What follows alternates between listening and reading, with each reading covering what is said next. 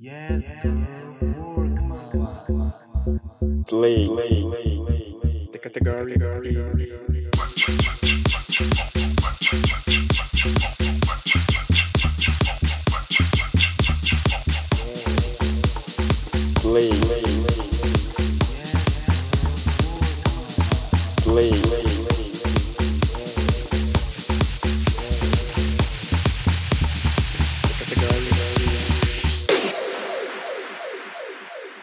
Todos bem-vindos a mais um episódio de Bate-Bal Podcast. Uhul! E hoje the category is Choices 2020. Eu não sei falar inglês, é 2020 mesmo? Eu falo 2020. 20, Choices 2020.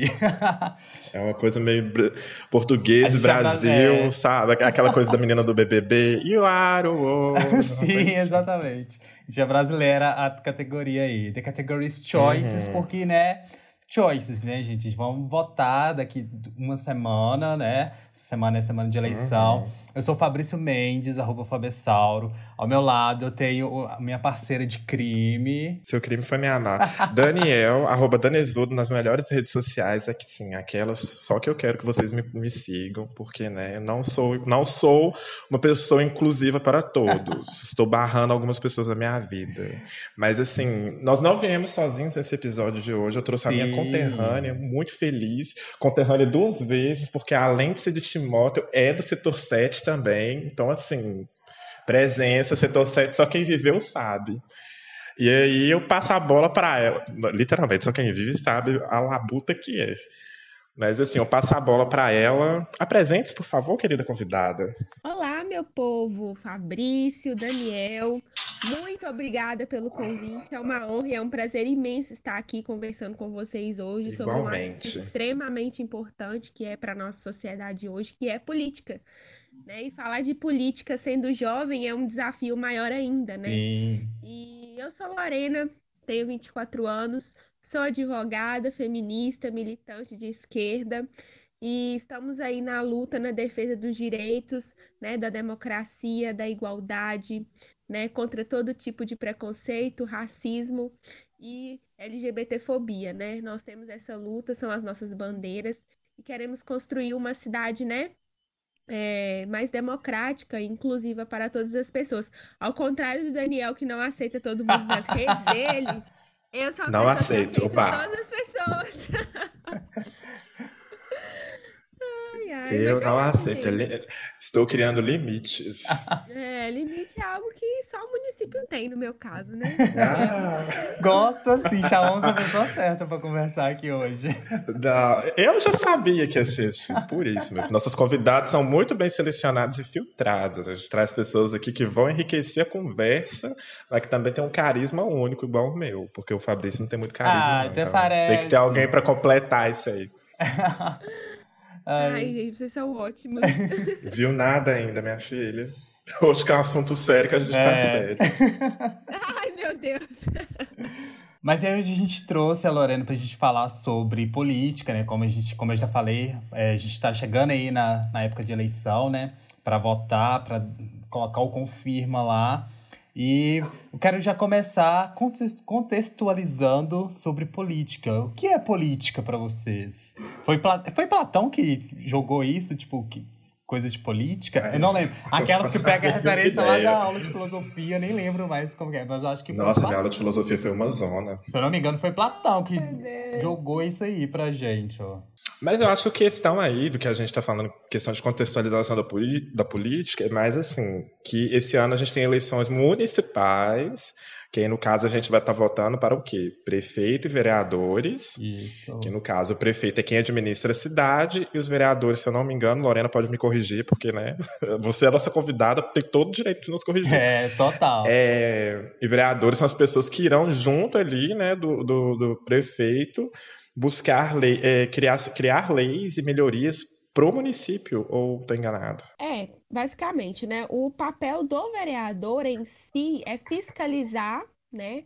é, os atos do executivo, que no caso é o prefeito, né? é, votar leis, extinguir, né? E votar também a respeito do orçamento municipal, né, que é de responsabilidade dos vereadores. Uhum. E é por isso que eu falo sempre que quando a gente vai escolher uma pessoa, a gente tem que escolher por competência, uma pessoa que vai realmente saber o que está fazendo, né? E é, hoje em dia ficou muito banalizado essa questão do vereador, essa questão do prefeito. As pessoas se preocupam muito com o prefeito e esquecem que o mais importante é o corpo legislativo da cidade. Né? Hoje em dia aí a gente vive, né? A gente, os nossos atos diários, eles são é, baseados em leis que a gente tem que seguir, né? A maioria das coisas que a gente faz, elas estão determinadas na nossa legislação, né? Uhum. Todas as ações que a gente faz têm uma consequência, né? Então as pessoas, às vezes, elas não têm a noção e a dimensão do quão importante é você ter um representante, né? Um vereador, uma vereadora que é qualificado para te representar, né? Porque, igual, por exemplo, hoje a gente sofre com a ausência de políticas públicas e leis para as mulheres, né? Sim. para jovens, para para a comunidade LGBTQI, né? Então, assim, a gente sofre com essas questões porque a gente não tem representantes para levantar as nossas bandeiras. Não Nós tem. somos minorias, né? E por, e por que que nós somos minorias numa sociedade, e eu digo como mulher, numa sociedade onde a maioria é mulher, né? Então, falar de política hoje é um desafio muito grande, porque as pessoas elas estão desacreditadas na política, na política, né? E não é assim, sem base, né? Para contextualizar, o Fabrício disse aí que veio de Platão, mas veio de Aristóteles, Ai, ó, né? eu sabia que era um filósofo. Obrigado. Eu sabia que era algum filósofo. Agora, de quem aí? Eles andam juntos por isso. É, amigos do rolê. É uma noção mais moderna, que Aristóteles dizia que a política era o meio que tinha como fim, né, a felicidade dos homens, né? E, na verdade, é, a política vem do polis, polis, gente, eu, eu acho que eu vou lembrar, mas se eu não me lembrar, vocês me ajudem aí. Que Não, sem problema. que significa é, administrar a cidade, né?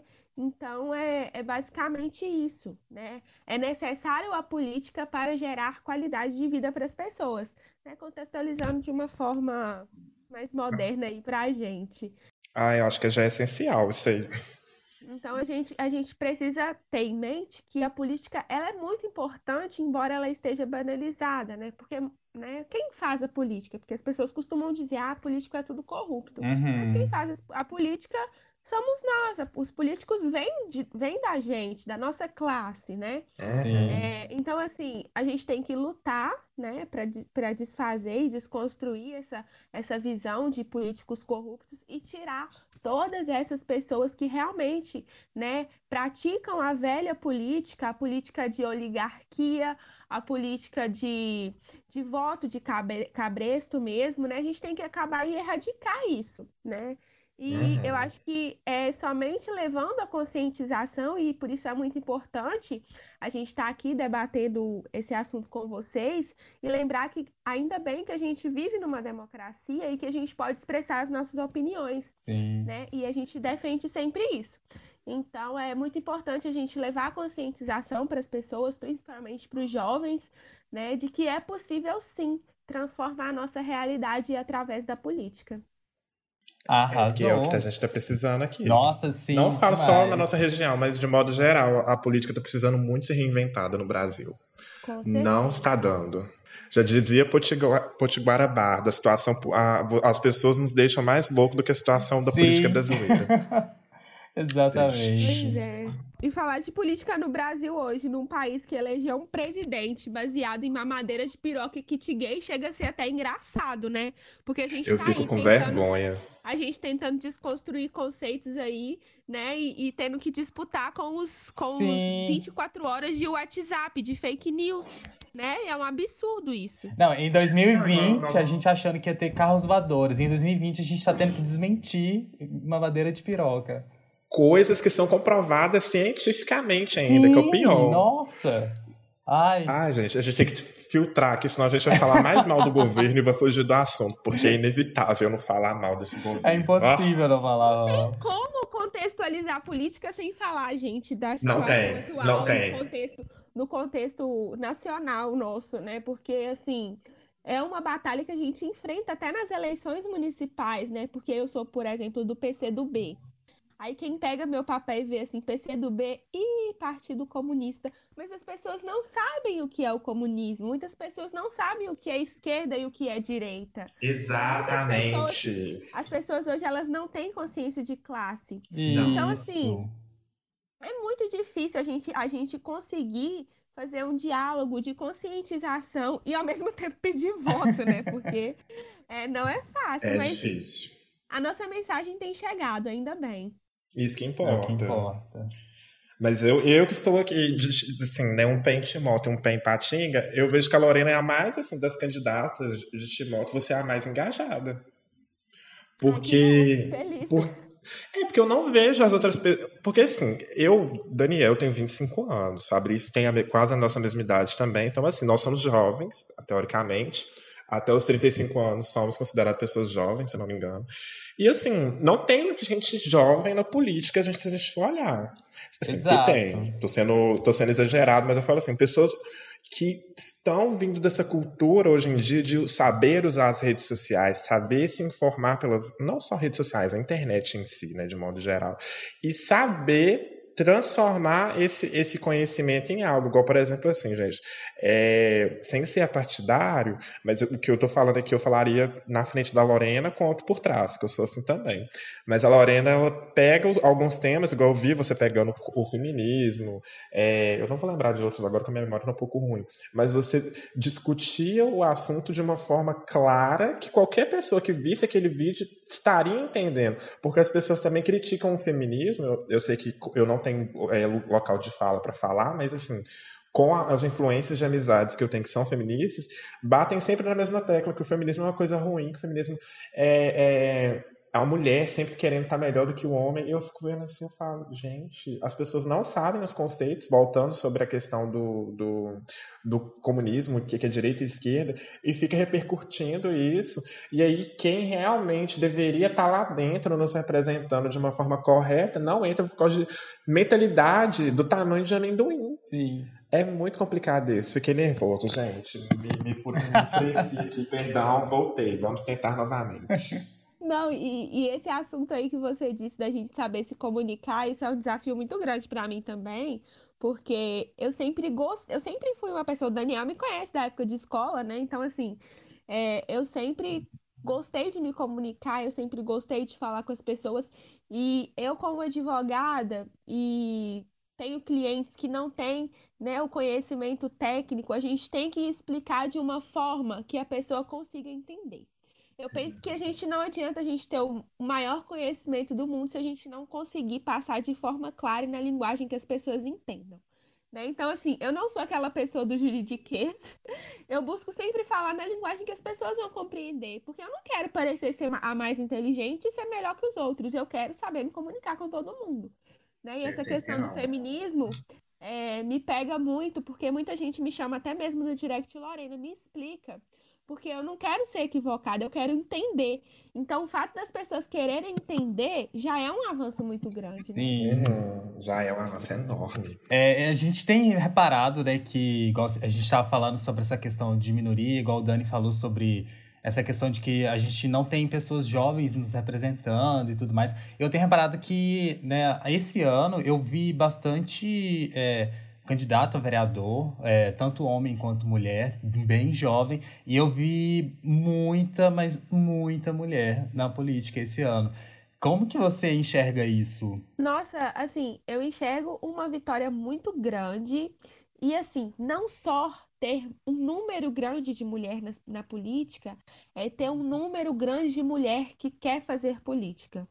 Porque existe uma diferença, né? Uhum. Porque Uhum. antigamente a gente lidava com aquela questão assim, ah, é, vou entrar na política somente para preencher a vaga, né? Porque tem que ter. Hoje em dia ex- existe uma lei que determina 30% de cota de gênero. E que, no caso, essa cota de gênero é para as mulheres, porque as mulheres, né, não têm muita participação na política.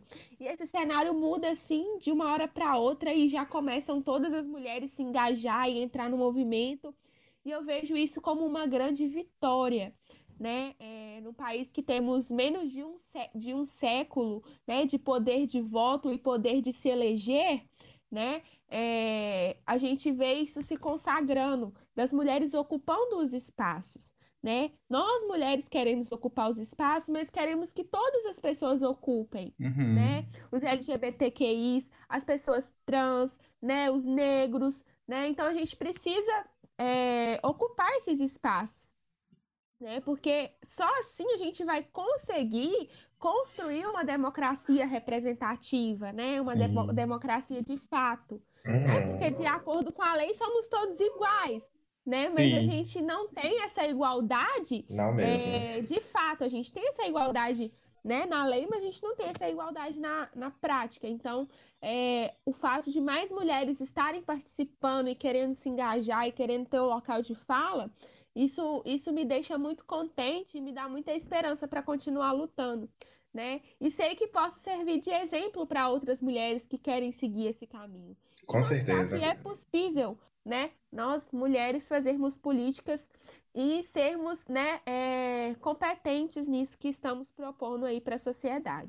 É interessante esse ponto, porque, se eu não me engano, ah, não sei se o TCE já chegou a soltar isso, mas acho que esse foi o ano que mais marcou candidaturas femininas.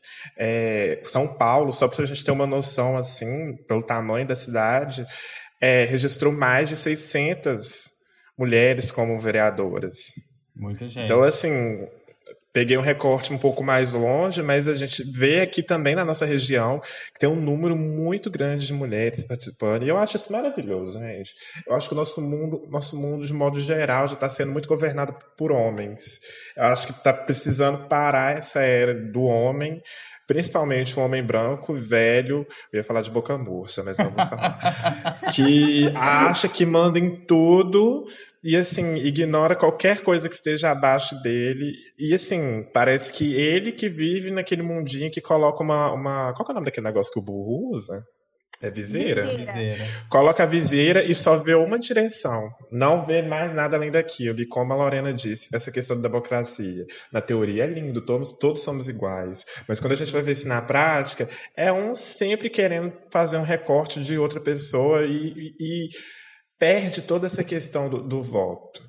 E assim, eu, Daniel, falando, é muito interessante, porque até um tempo atrás eu achava política totalmente chato, não me, não me interessava por isso. Pensava assim, não quero, não gosto, sou apartidário. Até hoje ainda me considero um pouco meio apartidário, porque eu não defendo um. Como que eu posso falar? Uma ideologia? Não, um partido específico. Eu acho isso muito errado, a gente pegar um partido e idolatrar. Mas eu busco sempre, igual nessas eleições, eu tô muito assim, gente, em quem que eu vou votar, em quem que eu vou votar. Eu falei, pera, minhas ideologias são assim, assim, assado. Tem esse, esse, esse candidato, eu vou nesse candidato. Aí outra pessoa chega e fala, ah, mas você acha que essa pessoa vai ganhar, Daniel? Eu falei, não interessa, a minha parte eu tô fazendo. Se você fazer a sua parte de ir lá e votar, a gente vai saber se ela vai ganhar ou não. Agora, se você ficar se perguntando se a pessoa vai ganhar ou não, usar seu voto para votar em branco, ou então anular, não adianta depois você querer melhoria. Não É. adianta você reclamar que a sua calçada tá suja porque ninguém foi lá limpar, sendo que você não exigiu o direito do voto. Então, assim, eu fico nervoso Exatamente. assuntos. Mas eu vou tentar gente. Eu comecei a, a, vamos dizer assim, gostar de política, na verdade, desde as últimas eleições presidenciais. Na verdade, antes das eleições presidenciais da, da última. É, 2018 foi um ano bem decisivo. Então, e aí eu me ti- tive bem engajado nessa questão de política, naquela, naquele contexto, e desde então tô daí. E isso que você falou, tipo, eu sempre vi ao meu redor, pessoas falam, ah, não vou votar em ninguém porque todo mundo chega lá e rouba, chega lá e rouba. Assim, mas você não quer Hum, votar em ninguém, então você não tem? pode ter nem. Você não pode reclamar do que, que tá acontecendo, porque se você Não. se abstém do seu poder de decisão, você tá dando o seu poder de decisão pro outro fazer o que ele quiser. Eu vejo dessa E forma. as pessoas têm que entender que voto foi um direito conquistado, gente. A gente não tinha esse direito. Exatamente. Isso Não mesmo. tínhamos esse direito. E assim, é, a gente falar de, ah, eu vou votar na pessoa só se ela ganhar. Uai, gente, mas como você vai saber se a pessoa vai ganhar se você não vai votar nela? Você prefere votar em mim, Exatamente. votar em uma pessoa, né? A gente tem que, a gente tem que começar a revolucionar desde já, né? Eu sempre me interessei pela política desde quando eu era criança, porque eu fui criada num berço político, né? Na minha casa, meus pais são militantes. Meu pai também é. Nossa, eu ficava no ódio. Eu sempre vivenciei essa questão de política, né? E essa questão de partido, para mim, é, a minha família sempre foi petista, né? Então, Meu pai. eu, eu iniciei a minha, a minha caminhada, né, no PT, né? Não cheguei a ser filiada no PT, mas eu participava de reuniões, participava de Uhum. congresso e tudo mais. Eu já fiz até Então, campanha pra isso quando eu era criança. eu também.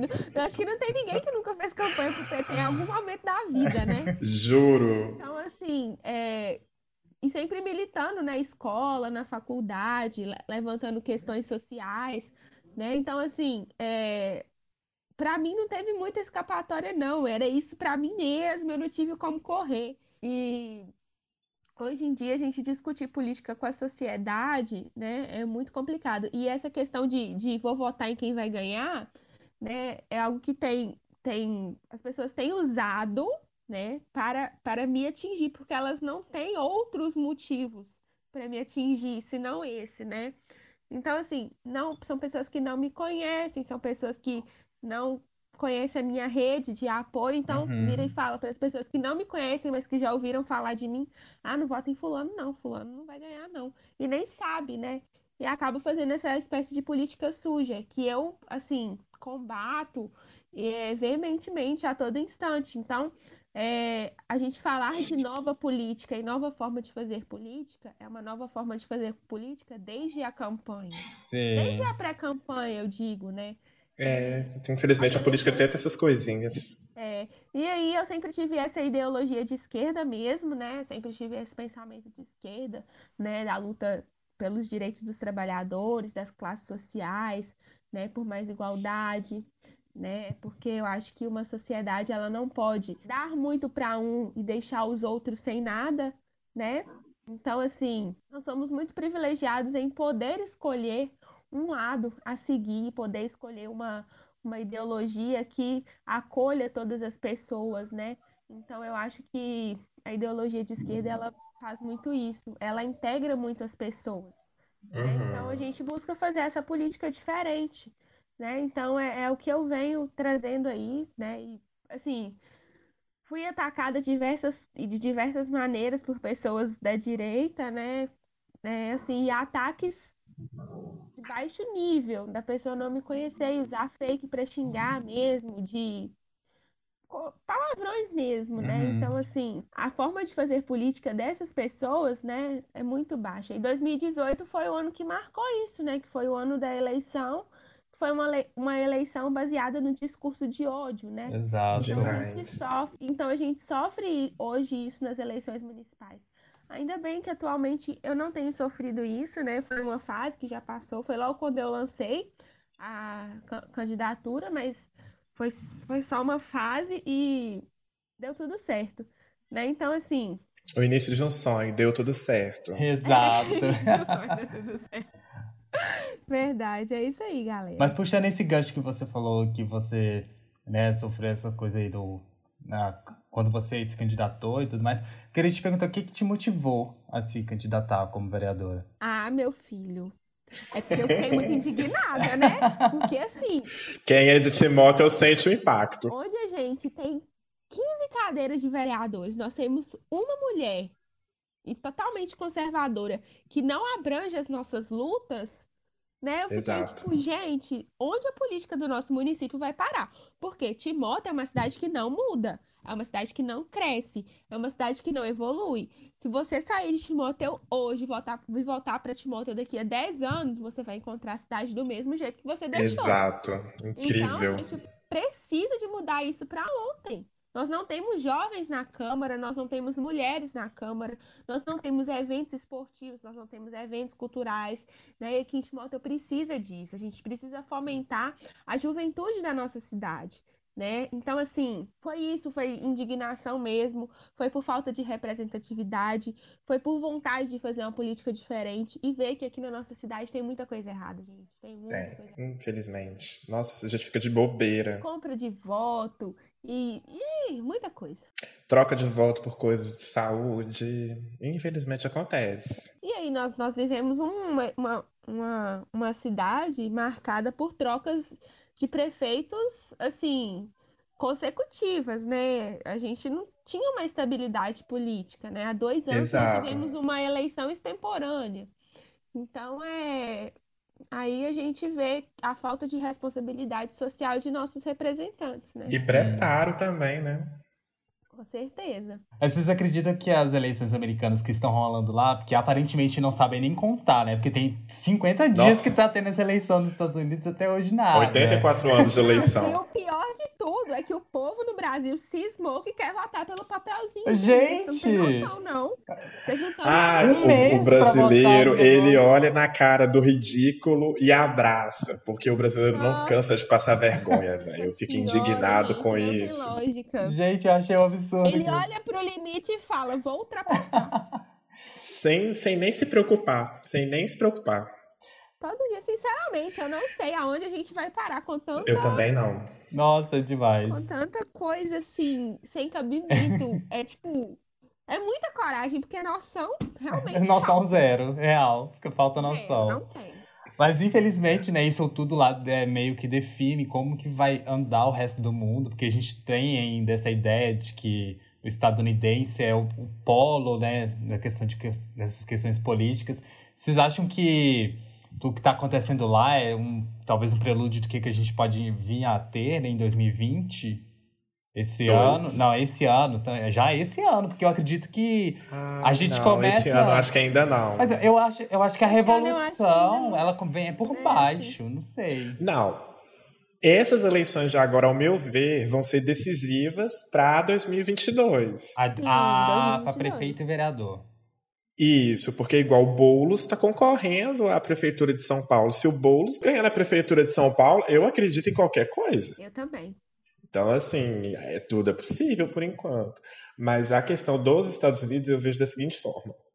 Quando eu estava na faculdade, comecei a mexer com TCC, em al- de alguma forma muito aleatória, porque meu tema não tinha nada a ver com política, quer dizer, mais ou menos. Eu caí numa questão de, de política e aí eu estava vendo que, é, que as pessoas estavam todo mundo falando, ah, eu- o Bolsonaro vai fundar o Brasil. Aí, tipo assim, eu tava naquela, não, gente, vamos tentar ser- ser- ser- ver a coisa pelo positivo. Quem sabe pode acontecer alguma coisa aí. Muito Perfect Illusion, muito Perfect Illusion, mas aí, né, foi. E aí, lendo o material lá, o material falava o seguinte: é, não era só no Brasil que estava vivendo essa onda, assim, parecia que era um movimento internacional de, Sim. de que colo- colocassem pessoas de extrema direita no poder. E aí foi aconteceu com o Trump, aconteceu na Europa também. Não lembro o nome dos, dos candidatos na Europa, mas aconteceu na Europa também. Eu sempre pensava, ah, tá ruim no Brasil, mas tá ruim no mundo inteiro. Essa era a lógica. Só que aí as coisas estão piorando, mas aí as eleições que estão surgindo agora, a questão dessa eleição no, dos Estados Unidos eu achei muito relevante. Tipo, eles elegeram muita gente de, de- é, de- eu, eu vou falar diferente, mas não, não é pelo lado assim de exótico, mas diferente assim do lado bom, que foram pessoas trans, pessoas negras, para quem não sabe, nos Estados Unidos tem uma tem uma questão racial muito forte, tanto que teve embalos agressivíssimos esse- ao, ao- longo desse ano. Então, assim, eu. Se eu não me engano, eu acho que é um dos países mais racistas que tem, né? Sim, a segregação racial lá é quase igual a da África, se for olhar na época do Apartheid, que dividia os, eh, os- as- os territórios, né? Então, eu acredito assim. Se o Biden, né, que seria a. Eu nem sei se é Biden ou Biden, gente? Não sei como é que Biden. fala. Bidé. Eu acho é, é eu acho, Bidé. também acho É, que eu é também acho que é. Biden. Se o Biden ganhar lá, nós aqui do Brasil temos uma chance de tirar o Bolsonaro. Porque as coisas andam alinhadas. Mas Aleluia! não sei, tem que ver como, quanto que esse sistema deles vai parar. Porque eu tava lendo hoje, eu fiquei meio brocrochô. Falou que pode demorar meses para sair o resultado. Nossa, esse. Não, e sem contar que o Trump diz que se ele perder, né, é, ele vai, ele vai fazer um barraco, né? É. Porque ele não aceita perder, igual o Bolsonaro falou em 2018, que se ele perdesse, é, Era fake fraude, news, era armação, armação. era fraude, que não sei o que e tal. Então a gente vê, gente, uma, uma paridade de, de pensamentos entre os dois. E a, e, a, e, o- e a derrota do Trump é uma vitória pra gente. Sim. É. É, e aí diz, desmo, desmo, desmo, des- não, gaguejei. desmonta um pouco é, essa questão do bolsonarismo aqui, porque quem que apoia o bolsonarismo aqui no Brasil é os Estados Unidos. Uhum. É. né? E aí, o, o, o Biden, talvez, eu acredito que ele vá ter uma postura diferente, né? Também acredito. Só que, assim, é, é uma, é uma abertura, né, para as eleições de 2022, porque vai refletir bastante aqui pra gente. Só que a gente precisa ficar atento que muitas questões, é, insti- instituições democráticas, a gente está perdendo na, na questão do governo do Bolsonaro. Nós estamos sendo privados de muita informação, as Uhum. investigações contra a corrupção pararam, Uhum. né? Os veículos de comunicação, eles estão sendo, né, é, desacreditados. Então, eu acho que para 2022, para a gente ter um, um cenário diferente, a gente precisa começar a trabalhar desde já. Né? É isso que eu estava falando com o pessoal. Né? A gente já tem que começar a iniciar um trabalho de desconstrução de ideia de bolsonarismo, porque hoje em dia eu vejo que muita gente que votou nele em 2018 já não vota mais. Só que com o advento desse auxílio emergencial, muita gente já está gostando dele de novo, sendo que ele não queria dar o auxílio emergencial. Exato. Eu sempre Exatamente. falo isso. O pessoal vem falar comigo. Eu falei, gente, o Bolsonaro não ajudou em nada ao auxílio nada, ele emergencial. só foi lá e assinou, Ah, mais nada. E assinou. A única coisa que ele Só fez. assinou porque ele sofreu pressão. Exato. Exato. Porque se fosse do contrário, ele queria dar 200 reais, gente. Veja bem, o que, que a pessoa faz com 200 reais? Né? Pacote de arroz, 40 reais. A, a saúde no Brasil, quebrou. Em plena Brasil. pandemia. É, quebrou o Brasil, não apresentou nenhuma proposta, né, para poder auxiliar os pequenos empresários, né? Porque, igual, por exemplo, é, os pequenos produtores, né, os, os, em- os empreendedores, porque, infelizmente, hoje em dia, né, o dinheiro, né, o capital brasileiro, ele é, é concentrado na mão de poucas pessoas, né? Uhum. E aí, essas pequenas empresas que elas quebraram, houve muito desemprego, né? Isso refletiu na mesa do trabalhador e da trabalhadora, né? Que ficaram sem ter como sustentar a sua família. E muitas dessas pessoas que realmente precisavam de receber o auxílio, não receberam. E aí não teve nenhum plano de, de, de recuperação de emprego e nada disso, né? E, e já não era de, se- de, de não é surpresa para ninguém, porque não é interesse do Bolsonaro governar para a classe baixa. O interesse dele é governar para quem vai dar dinheiro para ele. Exato. Nós escorremos o assunto todo aqui. Acho que já ficou bem claro para todo mundo, né? Porque que é importante votar. Mas eu queria deixar de novo aqui para você, você jogar pra gente. Por que é importante votar? Por que é importante exercer esse poder, essa função aí com a, a no- a nossa democracia, né? Para fortalecer isso ao nosso redor. Por que é importante isso? Eu acho, né, não só importante votar, mas como ter a consciência de que é somente através do seu voto que vo- você consegue mudar a sua realidade, mudar a realidade da sua cidade e do seu país. E não votar por votar, votar de forma consciente, né? Uhum. O voto é arma- uma das armas mais poderosas da democracia que a gente tem. E hoje em dia as pessoas banalizam muito o voto. É tanto que a gente tem altos Uhum. índices de compra de voto e venda de voto aí no Brasil, né?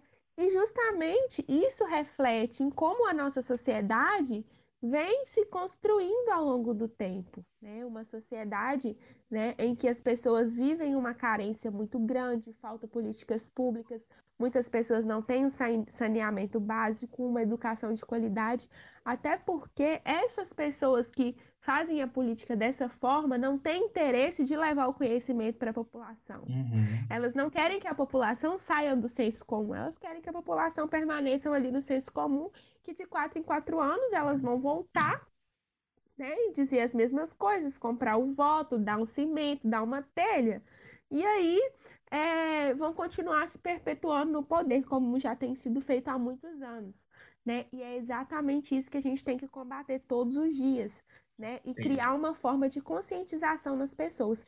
E o voto é muito importante, né? É muito importante votar, mas votar de forma consciente, porque é a única forma de mudar a realidade da nossa sociedade, né? Arrasou. Eu acho que é até interessante, por exemplo, vou usar minha mãe, que não teve educação, é, é uma estudar, acho que na terceira série do ensino fundamental, alguma coisa assim.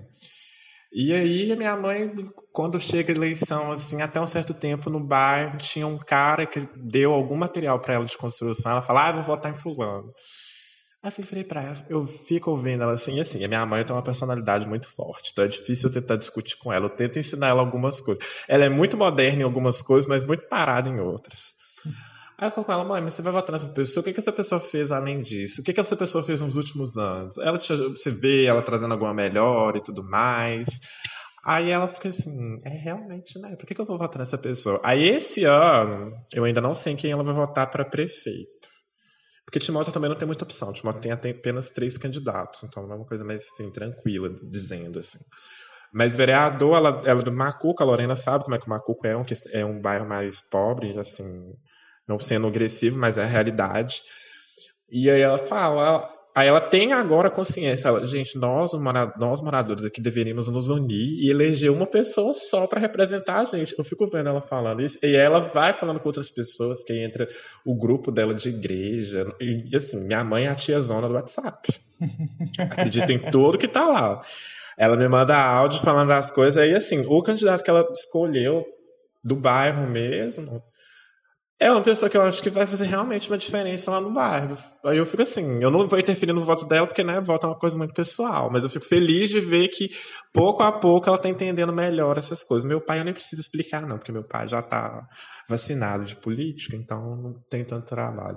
Mas, assim, é muito importante a gente pegar essas pessoas mais de idade, conversar com elas, explicar por que, por que, que tá votando em tal pessoa, perguntar por que ter um tempo para estar tá explicando, porque igual eu já falei há, um, há, mais tempo aqui no podcast, o direito do voto a gente conquistou, não foi uma coisa do dia para a noite, uhum. houve revolução, houve todo um trabalho para isso. Igual eu falo, os direitos trabalhistas, as pessoas vivem reclamando de coisa do trabalho, eu falei, para, a gente tem os nossos direitos trabalhistas hoje, foi por muita luta, porque se não fosse isso, a gente não teria o que a gente tem hoje e precisamos tomar os meios de produção, é sempre bom, bom lembrar disso. Sim. Então, assim, o voto é a representação total do que você quer na sua cidade, no seu país, em qualquer outra coisa, porque o sistema do voto também, além da eleição, serve para outras demandas. Então, assim, busque conhecer. Em 2018 eu aprendi uma coisa muito bacana. Eu não sei se o vereador tem isso, Lorena pode até me ajudar, mas é aquele plano de. De, de governo? Pro, tipo assim, um, um, projeto. Não, é um plano. De, não é um plano de, é plano de governo que o candidato tem. Busque ler esse plano de governo, porque se eu não me engano é obrigatório, todo candidato tem que ter. É, é obrigatório ter o plano de governo, que é os vereadores também? Ou não, só não o prefeito? Não é obrigatório, não. Ah, né? A pessoa pode ter ou não. É tanto que muitas pessoas não têm, né? Uhum. Igual eu tenho visto aí, igual, por exemplo, eu tenho é, optado por trazer né, a minha plataforma de campanha na minha rede social, porque aí eu posso postar as propostas, não tem limites né? Igual, por exemplo, o meu papel é desse tamanho. Não dá para uhum. colocar nada no meu papel. Então, não. Então, assim, na minha plataforma, e assim, eu ganhei muitas pessoas, é, eu tô podendo postar, né, as propostas, o, o, os projetos que a gente tem. E isso que você falou, Daniel, é muito importante do candidato, do eleitor conhecer o candidato que ele está votando. Né? Não votar porque a pessoa é gente boa, ou porque eu conheço o pai, é filho de fulano, filho de ciclano. Exato, tem que reverter ah, essa situação. É, porque me ajudou a atravessar a rua um dia. Não, não é por causa disso. Você tem que votar num, num, num, num representante que tem, que vai te representar, que conhece a realidade né, uhum. né, da cidade, que uhum. conhece a uhum. realidade dos moradores e que vai trabalhar junto com a população, porque né, se a gente está pleiteando ser representantes da população, a gente quer trabalhar junto com a população. Eu acho que é isso que está faltando aqui, principalmente na, em Timóteo, né? E aí, quando eu vou para outros bairros, né, conversar com as pessoas, é, e existe muito essa questão de vereador de bairro, né? E essa é uma questão que a gente precisa também desconstruir um pouco na cabeça das pessoas, que não existe vereador de bairro, existe o vereador da cidade. Porque ele vai debater a cidade. Obviamente que todos os bairros querem ter um vereador, porque o vereador uhum. do bairro, ele conhece a realidade ali daquele bairro. Uhum. Né? Então, com certeza, na hora dele votar um projeto, na hora dele trazer uma emenda, né? Ele vai vai estar tá atento às questões, né? que, que vão trazer mais qualidade de vida para aquelas pessoas. Não se esquecendo dos outros setores também, né? Dos outros bairros, né? A forma de legislar, a forma de, de, de fiscalizar o orçamento público da cidade, que isso é muito importante, né? Fiscalizar as licitações, né? A aplicação das leis que nós já temos, né? Aqui na cidade de Motel existe hoje cerca de 4.500 leis, né? É muita lei que tem no nosso município e muitas delas não são aplicadas, infelizmente, não tem fiscalização da aplicação dessas leis. Então, assim, a gente precisa realmente colocar na cabeça do eleitor que ele precisa conhecer o candidato, conhecer as propostas do candidato. É, candidato a vereador não promete asfalto, candidato a vereador não promete construir creche, não promete é, asfaltar a rua, né? Não promete construir escola. Isso não é responsabilidade do vereador, isso não é competência do vereador, isso é Uhum. é competência do Poder Executivo, né? Obviamente que o vereador ele pode lutar para essas causas, né? Ele pode trabalhar na busca de recursos para essas causas, mas ele não pode chegar e falar, olha, eu vou fazer isso, porque não é da competência dele, né? É uma promessa Uhum. mentirosa. Né? Então a gente precisa trabalhar essas questões na cabeça do eleitor. E eu tenho feito isso desde a minha pré-campanha, né? Trabalhar a questão da, da conscientização mesmo. Eu acho isso essencial, porque vai conhecer o seu o projeto do, do político que se exige, exemplo, que quer votar igual prefeito, porque você vai encontrar muita coisa. Quando eu fiz isso no, no- na eleição para presidente, eu vi o do Bolsonaro, eu fiquei assim. Gente, sabe aqueles slides quando você faz corrida na faculdade, que é a coisa mais porca? Era Sim. aquilo. E eu ficava assim, gente, como que pode um candidato a presidente, um cargo assim, cargo máximo do país, fazer uma coisa tão porca e desleixada? Então, assim, gente, essa é a dica minha hoje. Busque conhecimento, já dizia o ET Bilu. Então vai lá, conheça as propostas do seu candidato, pega essa fala maravilhosa aí que que a Lorena acabou de falar. Vereador não é o vereador do bairro, é o vereador da cidade, e vereador não promete asfalto e nem rua, e muito menos iluminação na sua rua, tá? Então, vamos votar consciente e fazer a mudança acontecer, porque estamos precisando de mudança nesse cenário brasileiro. Militei. Precisamos mesmo. E olha, militar é preciso, gente. Eu acordo já militando, eu vou dormir militando. A oportunidade militar que eu tenho, eu tô militando. Tem que militar. É, eu tô fazendo a mesma coisa, porque é impossível não, não militar. Não tem como você ser uma pessoa sobrevivente em, em, em 2020 no Brasil sem você não, não dar uma militadinha.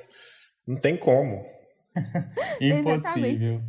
Se você vive no Brasil hoje, militar é preciso. É algo quase que igual beber água. Exato. Eu falo, eu sou negro, gente, eu tenho que militar. Se eu não militar, eu morro. Eu não tenho essa opção, assim, porque as pessoas fechem os olhos para muitas coisas e, assim, quando eu e o Fabrício tivemos a ideia de fazer o podcast, a gente falou, a gente vai ser uma coisa descontraída, mas aí a gente foi chegando num ponto que a gente pensou, não dá, a gente tem que falar disso, porque todo episódio a gente reclama do governo.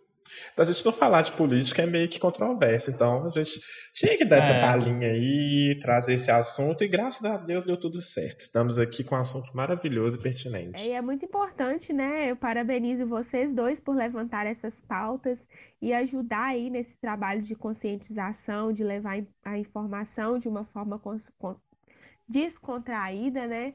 E desejo muito sucesso para vocês aí no podcast. Ah, E eu tenho certeza que esse programa e todos os outros, eles vão abraçar muitas pessoas, né? E vão levar mais conhecimento e informação para muita gente. Isso Ah, é o que a é um, gente é espera. um, é um trabalho mesmo de muito louvável mesmo que vocês estão fazendo. E toda a sociedade agradece. Ah, Ah, obrigado. obrigado. A gente tenta fazer da melhor forma, né, gente?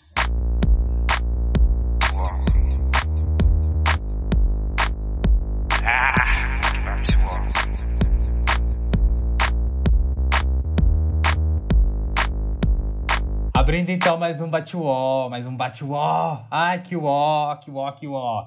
Bate-uó, pra quem não sabe, é aquela parte do programa onde a gente reclama das coisas, onde a gente, que a gente tá vivendo durante a semana, alguma coisa que aconteceu com a gente, que esse é o espaço pra gente desabafar e dar uma reclamada, extravasar um pouco. Eu tô vivendo, tipo assim, num conto da Disney, porque essa semana eu tô de boas, não tenho nada pra reclamar. E nem foi em cachoeira. E né? eu nem fui em Detalhe. cachoeira, detalhe. Geralmente quando eu venho assim, eu tô É. relaxado por causa da cachoeira. Hoje eu tô mais de boa. Acho que é porque eu acordei tarde no feriado, então eu tô tranquilo. Recuperou as energias, Recuperei as energias. Exatamente. Faz sentido. Eu, infelizmente, tenho alguns, porque, assim, eu acompanhei. O pouco que eu acompanho a situação do Brasil, eu já fico indignado, mas vamos lá, por partes. Primeiro, meu primeiro bate-wall vai para as eleições dos Estados Unidos. Eu não aguento essa galera que fica babando o ovo desse pessoal gringo e eles não sabem nem ter um sistema de- Ah, esse sistema americano útil é para votar. Tá certo que eles quiseram é, é, amenizar a questão do coronavírus, mas, gente, pelo amor de a, é, a- ele, o primeiro que o voto lá nem é obrigatório, já começa aí. Então, assim, nós vamos, independente da pandemia ou não, nós temos que votar, porque eu não sei se quem está ouvindo sabe, mas quando você não vota, tem uma multa. Se você é uma pessoa que quer tentar concurso público, você não, quando você não vota, você também fica, é, como é que fala? Você não pode se candidatar a cargos públicos. Exatamente, obrigado, Lorena. Você fica impedido de, de, de ser é, aprovado em concurso público. Então, assim, votar no Brasil é uma coisa essencial. Então, os Estados Unidos têm aquela bagunça toda no voto, e aí entra meu, meu Fiat, né, do Batwall aqui, que são os brasileiros dando pitaco nas eleições dos Estados Unidos, gente. Principalmente a galera do Sul. O povo à toa, né? O preço do arroz lá nas alturas, a gente pagando caro um monte de coisa, o Brasil indo de mal a pior. A educação, ninguém sabe como é que vai ficar depois dessa pandemia. A pandemia em si, que o povo acha que acabou tudo. Eu fico assim, gente, brasileiro. Respira, porque não dá. Exato. E aí, para completar, eu fecho essa semana novamente com esse caso da Mariana Ferrer. Ai, verdade. Ai, Nossa. verdade. Que- Ai, amiga, tava nem Eu não vou falar que eu fico ó com isso, não, que eu fico com ódio, Ó, que assim, enquanto é é, homem, não eu é acho assim, ó. homem já é uma coisa ruim. Que faz essas situações, e principalmente homem, eu quero até sua opinião, Lorena. Desculpa eu estar te colocando nesse assunto, porque eu acho que é errado a gente querer cobrar essas opiniões de mulheres, assim, mas assim, aproveitando que você também é advogada, porque assim, eu não tenho conhecimento nenhum de direito, não, não tem cabimento essa sentença que foi decretada, e tipo assim, homens julgando um caso de homens, e assim, eu não, sei também se quem tá ouvindo o- sabe. Deixa eu só concluir minha história, que eu tô nervoso, que senão eu vou perder o foco. É, quando acontece situação de estupro, assim, diferente do gênero da vítima, é ela- a vítima é totalmente exposta, não tem assim nenhum canal onde ela possa chegar. Tipo assim, ela é tratada como qualquer outro crime que tenha acontecido ali dentro da cadeia, não tem aquela rede de apoio, uma coisa mais humanizada. Então, assim, a menina já estava abalada psicologicamente. O caso veio à rede social, ela foi exposta e eles ainda fazem isso, gente. Nada Nossa, demais. que. Ai, falar, que horrível. Eu preciso É por. Um absurdo. É, O negócio é que, tipo assim, na, na audiência, tinham, acho que se eu não me engano, seis pessoas. Uma era ela, o resto era tudo homem branco negociado. Gente, tipo, Exato, tem que reverter a Ai. situação do homem branco do poder. tem que tirar Olha, esse gente, povo meu coração lá. até palpita na hora que eu falo disso, porque eu fiquei tão indignada e eu fiquei tão triste, Nossa, fiquei arrasada, porque assim, é, a sentença em si, é, eles usaram argumentos, né, para poder é, absolver o, rapaz lá, o cara, o Uhum. estuprador, o André Aranha. Né? Eu não tive, é, eu não li a sentença toda, é uma sentença até extensa, de 50 páginas. Eu, infelizmente, não tive tempo de ler a sentença ainda, Uhum. né? Mas há uma discussão muito grande no campo jurídico a respeito dessa sentença. Por quê? É, o promotor, no que se refere ao ponto do estupro culposo, o promotor ele trouxe nas suas alegações finais, para quem não sabe, alegações finais é a última fala do Ministério Público no processo, trouxe nas alegações finais esse novo, esse- essa nova, essa nova modalidade de estupro, que na verdade não existe no ordenamento jurídico. Né? O crime de estupro, ele não admite a modalidade culposa, né? Ele trouxe, ele fez uma analogia, né? É, e, e a questão da culpabilidade, né, do culposo ou não, é quando existe a ausência de dolo. Então, ele quis dizer o quê? Que aconteceu, né, o ato sexual, né, o, o- o estupro, mas o cara que, que estuprou não tinha intenção de estuprar. Né? Como Uhum. assim? Né?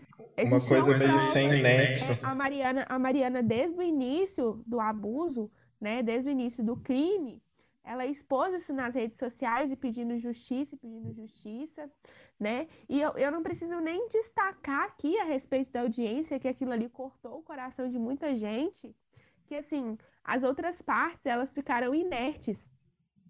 Né? Sim. E aí a gente vê a cara do judiciário brasileiro, né? A cara do judiciário brasileiro é de homens brancos ricos, né? Defendendo os seus interesses. Sim. Essa é a realidade de uma sociedade patriarcal, né? Em que os homens eles estão acima das mulheres e comandando tudo, né? Então assim, Absurdo. é, essa resposta da justiça para Mariana Ferrer, ela foi um, não para todas as mulheres do Brasil, né? Em que estamos em luta constantes na defesa do direito, da dignidade, do direito da mulher viver livre de violência, que é um direito humano, tá lá escrito lá no- no- na Lei Maria da Penha, né? E assim, e eu preciso destacar aqui que foi necessário uma mulher, ela, ela quase ser morta para a justiça brasileira fazer alguma coisa. A Maria da Penha demorou 19 anos para conseguir justiça, né? Uhum. No, no seu caso. Então, assim, casos como o da Mariana Ferrer são casos que nos abrem os olhos para a sociedade em que nós estamos vivendo e aonde nós estamos indo, né? Sim. Então, se nós não intervirmos desde já, né, futuramente, daqui a dois, três anos, pode vir a se tornar muito pior. E eu costumo comparar a questão do Brasil, não sei se vocês já chegaram a ver, é aquela série que chama The Handmaid's Tale. Vocês Sim. já viram? Ó, Da com Aya. certeza. Eu sempre faço essa analogia porque a gente vê os nossos direitos eles serem é, sucumbidos, né? Estão sendo retirados aos poucos e muitas vezes a gente nem percebe isso acontecer. E aí Uhum. chega casos como o de Mariana Ferrer, e aí a gente vê uma mobilização grande como essa, né? Nos dá uma revigorada para a gente continuar lutando. Porque a gente luta todos os dias para as mulheres não se calarem, para elas, para elas denunciarem os abusos que sofrem. Aí vem casos como o de Mariana, e aí as mulheres novamente se calam. Uhum. E aí é um retrabalho que a gente precisa de fazer de conscientização. Então nós temos leis maravilhosas, mas nós não temos mecanismos de efetivação dessa lei. Nós não temos estabelecimentos, nós não temos delegacias, nós não temos hospitais que estão preparados para lidar com a questão da mulher violentada no Brasil. Né? Eu sou advogada, vivenciei muito tempo a audiência de Maria da Penha, porque eu fazia essas audiências como escrevente. É, então, eu, eu ouvi relatos muito graves de, de, de mulheres que realmente não tinham acesso ao conhecimento, né? Uhum. Que iam lá para retirar a queixa, mas iam falar para o cara que não ia, que, que não tinha retirado para ele parar de bater nela. Então, assim, e, e você vê essas questões acontecendo e nenhuma atitude é tomada diante disso, né? É, Que é infelizmente. Infelizmente, hoje a gente tem é, a medida protetiva, mas a medida protetiva, ela não em nada protege a vítima, né? Porque o cara que ele tá pretenso a matar uma pessoa, ele vai matar, porque, né, a gente não tem uma, uma, um acolhimento dessas mulheres, né? Então a gente precisa mudar essa realidade. Eu acho que a gente só vai conseguir mudar isso, ô Daniel e Fabrício, quando a gente começar a ocupar os espaços né? E, e eu, como advogada, ao ver aquela audiência, eu fiquei assim, estarrecida. Eu fiquei, nossa, pai, eu fiquei horrorizada com, com aquela cena, porque ela foi totalmente humilhada, né? Ela foi exposta em uma situação é, totalmente né, vexatória, né? Então, assim, é, a gente precisa, né, combater esse tipo de arbitrariedade do judiciário, né? Uhum. É uma violência institucional que a Mariana sofreu. Então, ela, ela, ela deve ser, ser indenizada por isso, né? Porque o tanto de, de abalo psicológico que ela sofreu em razão disso, ela foi exposta para muitas pessoas. E aí a gente chega no tópico da revitimização. Não basta a vítima ter sofrido um abuso, ter sofrido uma violência. Ela sofreu esse abuso, ela teve que chegar na delegacia e relatar esse abuso, ela teve por diversas vezes que ir na delegacia, ela teve que ir no fórum é, é, relatar esse abuso, né? E no caso da Mariana, ela teve que vir a público relatar esse abuso porque ela não tinha é, acolhimento nenhum de nenhuma, de nenhuma instituição. Uhum. Então a gente, a gente vê que é muito falho o nosso sistema no que se refere à proteção da mulher. Então é, é muito triste e a gente precisa continuar lutando. Isso mesmo. Ai, Lorena, louvemos Lorena Yara nesse momento, porque falou tudo. Mas aí você tem algum bate-bola, Lorena? Alguma coisa que você quer reclamar além disso? Agora é a hora. Gente, eu, eu, eu tenho muitas coisas, né? Não tenho muitas coisas para reclamar. É, graças a Deus, eu, eu tô vivendo um momento de muita gratidão, né, no meu coração, mas o, o que eu tenho para reclamar é, é da poluição, né, que a campanha traz para as ruas, né? Muito papel, né? Muito desperdício, né? Porque tá tudo bem a pessoa chegar e colocar um papel na sua caixinha né? Mas se a pessoa chegar e colocar 30 papéis iguais na sua caixinha, não tem nenhum sentido. Exato. É um muita desrespeito. sujeira pelas ruas, né? E, e eu sou uma pessoa que defende a natureza, o meio ambiente, e assim, isso me dói o coração ver, ver isso acontecendo, né? Infelizmente é uma recorrente época de eleição, isso acontece mesmo. É. Mas a gente tem que mudar esse cenário. É, a questão das eleições dos Estados Unidos, gente, eu preciso reclamar, porque ninguém merece, né? Tem Ah, Nós não tem vamos chegar em aquilo ali. 2028 e vai estar apurando essas eleições Eu não ainda. entendo Ah, isso. provavelmente, provavelmente. E como se não bastasse o brasileiro que precisa ser estudado pela NASA, quer que aqui no Brasil seja de cédula. E aí eu fico pensando, os Estados Unidos, um, pra- um país totalmente desenvolvido, ter que votar por papelzinho, gente. Ah, não dá raiva, Exato. não. Exatamente. eu fico- Ah, sinceramente. Na urna já é difícil, porque na- é uma burocracia. Pois Imagina é, no esse papel, a burocracia que vai ter. Eles que lutem com o papelzinho dele, filho, porque eu vou só digitar lá e E confirmar. ouvir o barulhinho. Oh, adoro aquele barulhinho da... Adoro o barulho da urna pra ver tudo. Ai, quando eu era criança, eu ia votar com a minha mãe, né? Até hoje eu vou votar com minha mãe, mas quando eu era criança, eu ia votar Eu com minha também, mãe. então Só pra ela deixar eu apertar o confirma, gente. Olha só. Cabeça É, de enquanto a gente é criança, a gente pode. Ai. Verdade, Ai, mas é isso, amo, gente, que eu gente. tinha pra reclamar da poluição, né? E dessas eleições dos Estados Unidos que nunca acabam. Eu já tô doida pra ver o tombo do Trump. Exato, eu tô só guardando Ai, os refrescos. Vem gente. aí. Torcemos que sim. Vamos para nossa indicação, então? O Indicação for Your Life é aquela parte do programa onde a gente indica alguma coisa legal que a gente reviu, né? Que a gente Quer compartilhar. viu, que a gente vai compartilhar umas coisas boas, umas coisas gostosas com todo mundo aqui. Cê, quem quer começar? Posso indicar as minhas? Porque não deu pra Pode, a indicar. gente sabe que é coisa fútil. A minha, minhas indicações não é fútil, calma. É sim, Não é, sim. é. A gente tá falando de assunto sério, você vai trazer K-pop. Não vou, mas é quase. tá ali Aí. perto. Eu, vou eu quero indicar o novo álbum do Sam Smith, o Love Goes. Gente, que álbum maravilhoso. É, o álbum do Sam Smith Ai, eu tá muito bom. Para, Dani, volta pro podcast. O álbum do Sam Smith tá muito, muito, muito bom. Ele tá tipo, muito bom mesmo. Eu nu- nunca fui muito fã do Sam Daniel Smith. saiu da sala. Eu nunca fui muito fã do Sam Smith, eu escutava uma música ou outra, mas esse álbum eu virei cadelinha. Eu deitei pro Sam Smith nesse novo álbum.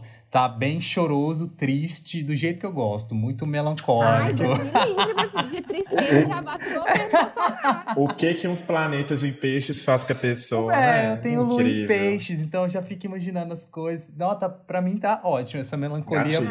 Me- A minha, a minha lua é em câncer. Aí, olha, gosta de sofrer Ih, também. Mas qual que é o seu signo, Lorena? Adivinha, eu quero que vocês adivinhem qual é o meu signo. Leão. Você, é eu acho geminiana, porque você é muito comunicativa. Não, gente, eu sou ariana. Olha! Amo. Dani também é. Mas Ariana é muito comunicativa também, disso. Ariana é Eu, comunicativo. é, eu falo pra caramba. Eu gosto de signo de Ares, então assim, pra eu mim é também tudo. gosto. Acho que não teria nenhum outro signo melhor que esse pra mim. Isso, isso. E a minha irmã é ariana, então eu sei assim, eu lido com ariano o tempo todo. Como se dizem as blogueiras da nossa cidade, mas minha cara é impossível, né? Adorei. Tudo pra mim, tudo. Tudo pra mim. Ah, essas blogueiras que fazem de serviço demais. Mas além do, além do álbum do Sam Smith, eu também quero indicar o novo single Hum. do Labyrinth. Ó, o Labyrinth, tô indicando o Labyrinth agora. O Labyrinth é muito bom.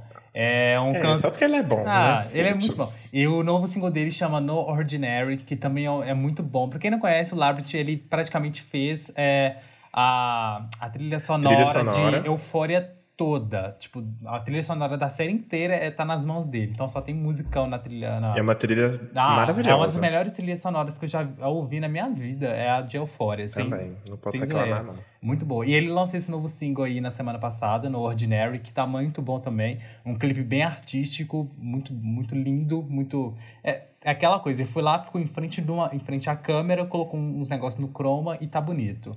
Essa é a finalidade do clipe, é ser bonito. E tá perfeito, é isso. Artista, né? Artista, Artista artista, é é, assim. assim. Chega lá, olha, quero que coloque um pôr do sol, uns negócios laranjado e você me põe azul aqui. Conceito. É, isso, conceito. Eu amo O isso. conceito existe pra, pra mascarar as coisas que é, que, é, é- que é mal feito. Igual nosso Isso. podcast é tudo conceito. Tudo mal feito, mas tem conceito por trás. Exato. Essas são as minhas indicações. Pode falar as suas, Lorena. As minhas indicações, ai, gente, eu tô me sentindo tão é. Eu não conheço nada disso que você falou. Mas é, o nosso público conhece. Pode ficar É. despreocupada. O Fabrício, o Fabrício atende os fãs por isso. Sons do Fabrício, que vocês vão arrasar. Tirando o Sam Smith, o resto eu não conheço. Mas também vou indicar um livro aqui pra vocês que eu amei ler. Isso, cultura, gente. É, Obrigado. inclusive o pessoal adora quando indica livro também. Verdade. É mesmo? Ah, então tá bom. Vou indicar um livro aqui pra vocês que chama Como as Democracias Morrem, né? Que é bem dentro desse contexto mesmo que a gente está trabalhando aqui hoje, que é o contexto da política, né? E aborda, né, a, a questão da democracia no Brasil, né? E também nos outros países, né? Vai mostrar a respeito, né, lá na Itália, nos Estados Unidos, né? E aí é, vai mostrar como as democracias morrem sem que haja uma, uma luta, sem que haja uma revolução, né? Uhum. São coisas que acontecem assim de forma sutis, que vão fazendo com que as democracias morrem, é, morram, né? E eu vou indicar um filme aqui também. Adoro. Nosso público é muito cinéfilo. é Nola Holmes, que traz, não sei se vocês já viram, né? Tem na Netflix. Traz aí muito a questão do empoderamento feminino, né? Do lugar que a mulher quer estar, né? Ela é irmã do Sherlock Holmes, eu não sei se vocês já viram, mas é muito bacana. Então, assim, eu acho que vocês vão gostar desse filme. E eu vou indicar uma série também, que chama Bom Dia, Verônica. Não sei se vocês já viram, já ouviram falar. Uhum. É uma série brasileira que aborda um tema muito importante, né? Que é a questão da violência contra a mulher, né? E assim, o final tem um final surpreendente que deixa a gente de cabeça bem quente, mas eu acho que vocês vão gostar também. E essas foram as minhas indicações de hoje. Arrasou, trouxe cultura diferente de certas pessoas nesse Ai, podcast. para, Obrigado para. por fazer tudo, como sempre, convidado. Vai, Dani. É, eu vou trazer umas, umas indicações que são meio antigas, mas eu acho assim, coisas que pode passar 10 anos, nunca vão estar fora de, de, de, de Coisas que envelhecem contexto. Isso, assim, essa não envelheceu tão bem, não, mas dá pro gasto. A primeira é House of Cards, que eu acho assim, essencial quando a gente está falando em política. É muito bom para você tirar esse mito da política. Assim, é mais focado nos Estados Unidos? É, mas é bacana para você entender um pouco como que é essa questão eleitoral, como que é feito esse jogo das cadeiras, porque assim, House of, Cards, além de ser, apesar de ser uma série, traz muito para a realidade do que a gente está vivendo hoje em dia. Então, Uhum. fica a dica aí. Tem seis temporadas, está na Netflix. Se não acha na Netflix ou não tem, locadora suíça, sempre temos Sempre uma opção. tem. E eu vou indicar o documentário da Petra Costa, que é o Democracia em Vertigem. Porque, esse- porque assim, esse documentário acho que ele é atemporal, a gente pode assistir ele daqui a 10 anos, ainda vai mostrar muito impacto no Brasil, porque falar de tudo aquilo que ela falou, gente, da forma como ela falou, ela riu na cara do perigo, ela afrontou o Bolsonaro assim, eu vou fazer isso mesmo, e pau no seu cu. E foi ótimo. Eita, e eu assim, chorei, gente. Vocês têm noção que a pessoa chora vendo essas coisas? Eu chorei vendo esse documentário. Ah, Esse documentário é maravilhoso. As três vezes que eu É vi, eu chorei. É emocionante, assim. Ai, vou até assistir ele de novo hoje. Amo. Muito obrigada, Daniel, por reviver isso. De nada. Eu sempre trago coisas relevantes aqui nesse podcast. E assim eu termino minhas indicações. Eu quero indicar mais uma coisa, que quando você indicou House of Cards, eu lembrei de uma série. Eu quero indicar Scandal, que é uma série que fala sobre os Ah, com Olivia Pope. Com a Olivia Pope. Ela Sucesso, fala sobre os sucesso. escândalos da política nos Estados Unidos. Ela tem, se eu não me engano, acho que seis temporadas. E é uma série muito boa. Muito boa. E é da Shonda Rhimes, E é da que Shonda é a mesma produtora de Grey's Anatomy. Isso, E exatamente. de aquele da Annelise Kitchen lá, me, me, me ajuda a lembrar o nome, que eu nunca sei de falar. How to Get Away with Murder. How to Get Away. Isso. É a Então, mesma assim, produtora, essa daí, é a eu também mesma sei falar o nome criadora, a mesma produtora. Vai lá assistir Scandal. Scandal fala É muito sucesso. sobre a questão de política dos Estados Unidos, sobre os, os escândalos, o que, que os políticos lá fazem para poder abafar os escândalos. É muito, muito bacana. Tem um pouco de ficção, porque, né, série, mas é. é Shonda também tem que ter um é, pouco de ficção. Shonda, né, gente? Tem drama, ficção e. Mas é muito boa, vale muito a pena assistir. Aham. Ai, gente, eu tenho mais uma indicação então. Pode jogar. Pode, pode, joga na roda, a gente gosta assim. Que é The Handmaid's Tale, né? Que é a série, o conto da Aya. É. É, Essa série aí, todo mundo devia assistir. Acho que é dever de casa para vocês que estão ouvindo esse podcast Uhum. nesse dia. Assim que acabar de ouvir esse podcast, vão até lá e vejam The Handmaid's Tale. Né? Eu não vou saber falar onde que tem. Ah, não, no Globoplay tem essa série. The Categories Closed, então. Toda vez que a gente Sim. termina, Lorena, toda vez que a gente termina o podcast, a gente fala The Categories Closed, porque a categoria está fechada. Por causa da, da coisa dos balls e tal. É, é todo um conceito, todo um conceito É um aqui. conceito, esse podcast é Tra- trabalhado, trabalhado no no conceito. conceito. Adorei, gente. Nossa, já amei esse podcast. Ai, é, É isso. eu isso. fico muito feliz de ter minha conterrânea aqui, minha conterrânea dupla, né? Pra estar falando de política, que é um assunto muito bom, eu acho que é muito pertinente para nós jovens. É, Apesar da categoria estar fechada, eu falo assim mesmo. Igual o Fabrício citou, da sobrinha dele, que tem 12 anos, ela já não suporta o Bolsonaro. Sim. Nós temos que É influenciar as isso, pessoas é que nós temos que influenciar as pessoas que estão ouvindo para que coisas como não odiar o Bolsonaro em si, mas entender como que uma pessoa pode ser ruim para a Exato. política. Para, por exemplo, ela está com 12 anos, daqui a 4 anos ela já vai estar com 16 e nessa idade já pode exercer o direito do voto. Uhum. No, no Brasil a gente tem essa condição. Então, assim, ela já seria mais uma pessoa para estar ajudando a gente colocar pessoas que irão fazer a mudança dentro da política. Então, assim, vamos dialogar com os jovens e vamos fazer a diferença sim na política. E por isso eu agradeço muito a Lorena Yara por estar cedendo esse tempo e principalmente esse Sim. espaço, né? Para que a gente possa trocar essa ideia com você. Foi muito enriquecedor esse papo. Muito obrigado mesmo, Lorena. Gente, eu que agradeço pelo convite, eu fiquei muito lisonjeada, né? É um reconhecimento a gente, né, ser convidada para participar, né, de um podcast, né, de, de poder estar debatendo questões pertinentes e muito importantes para nossa cidade, para nossa sociedade. E eu espero voltar mais vezes. Quem volta. Geralmente, quem é, sempre, quem quem uma sempre vez, aparece volta aqui uma sempre. vez, volta. Sempre volta. Pode ficar tranquila. Estamos chegando à nossa marca de- do nosso vigésimo episódio. E assim, já teve gente que apareceu aqui dez vezes. A gente sempre chama de volta. Convite não vai faltar. Sério. Não se preocupe. A gente deixa sempre a porta aberta. Pode ter certeza que é o momento. Não vamos falar agora em dezembro, porque É. em novembro a gente já tá com tudo fechado. Mas ano que vem, ano novo, vida nova, podcast novo. É assim. Arrasou. Obrigada mesmo, viu, gente? Reforçando aqui, é, o trabalho que vocês fazem é muito bacana. Continuem aí firme, levando conteúdo de entretenimento para todas as pessoas. E é disso que a gente precisa. Muitíssimo obrigada. Obrigado você, Lorena. Ai, eu que agradeço. Muito, muito, muito mesmo. Muito obrigado a todo mundo que ouviu o podcast de hoje, esse episódio. Muito obrigado, Lorena, por ter participado. Não deixem de seguir arroba Batebol Podcast nas redes sociais. Comentem lá quem vocês querem ver nos próximos episódios, quais, quais categorias vocês querem ver aqui. E é isso. Lorena deixou o seu, o seu é, perfil no deixa seu Instagram. perfil, Lorena. Ai, gente, me segue lá em arroba lorenaiara.adv. A gente vai deixar na Vai deixar descrição, na mas é bom você falar, é. porque a gente gosta de fazer o merchan aqui, a gente Isso. gosta de levantar as pessoas. Lança, me lança aí na rede. Adoro. Gente. Preciso de Nosso- seguidores. nosso público é um público. Todo mundo dando Isso mesmo, eu já vou follow. seguir lá, todo mundo também. Né? O Fabrício eu ainda não conhecia, mas já vou seguir nas redes. Tá perdendo nada com o Fabrício também, não. Fabrício. Para, Dani, até parece. Engaja lá comigo, tá? tem que Engaja engajar. Ó, tem que Por seguir e favor. engajar.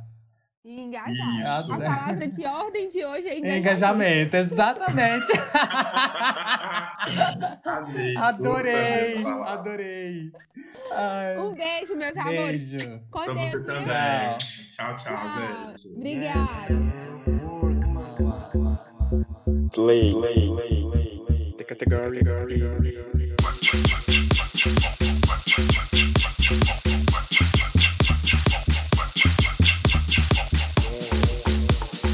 Play. Play.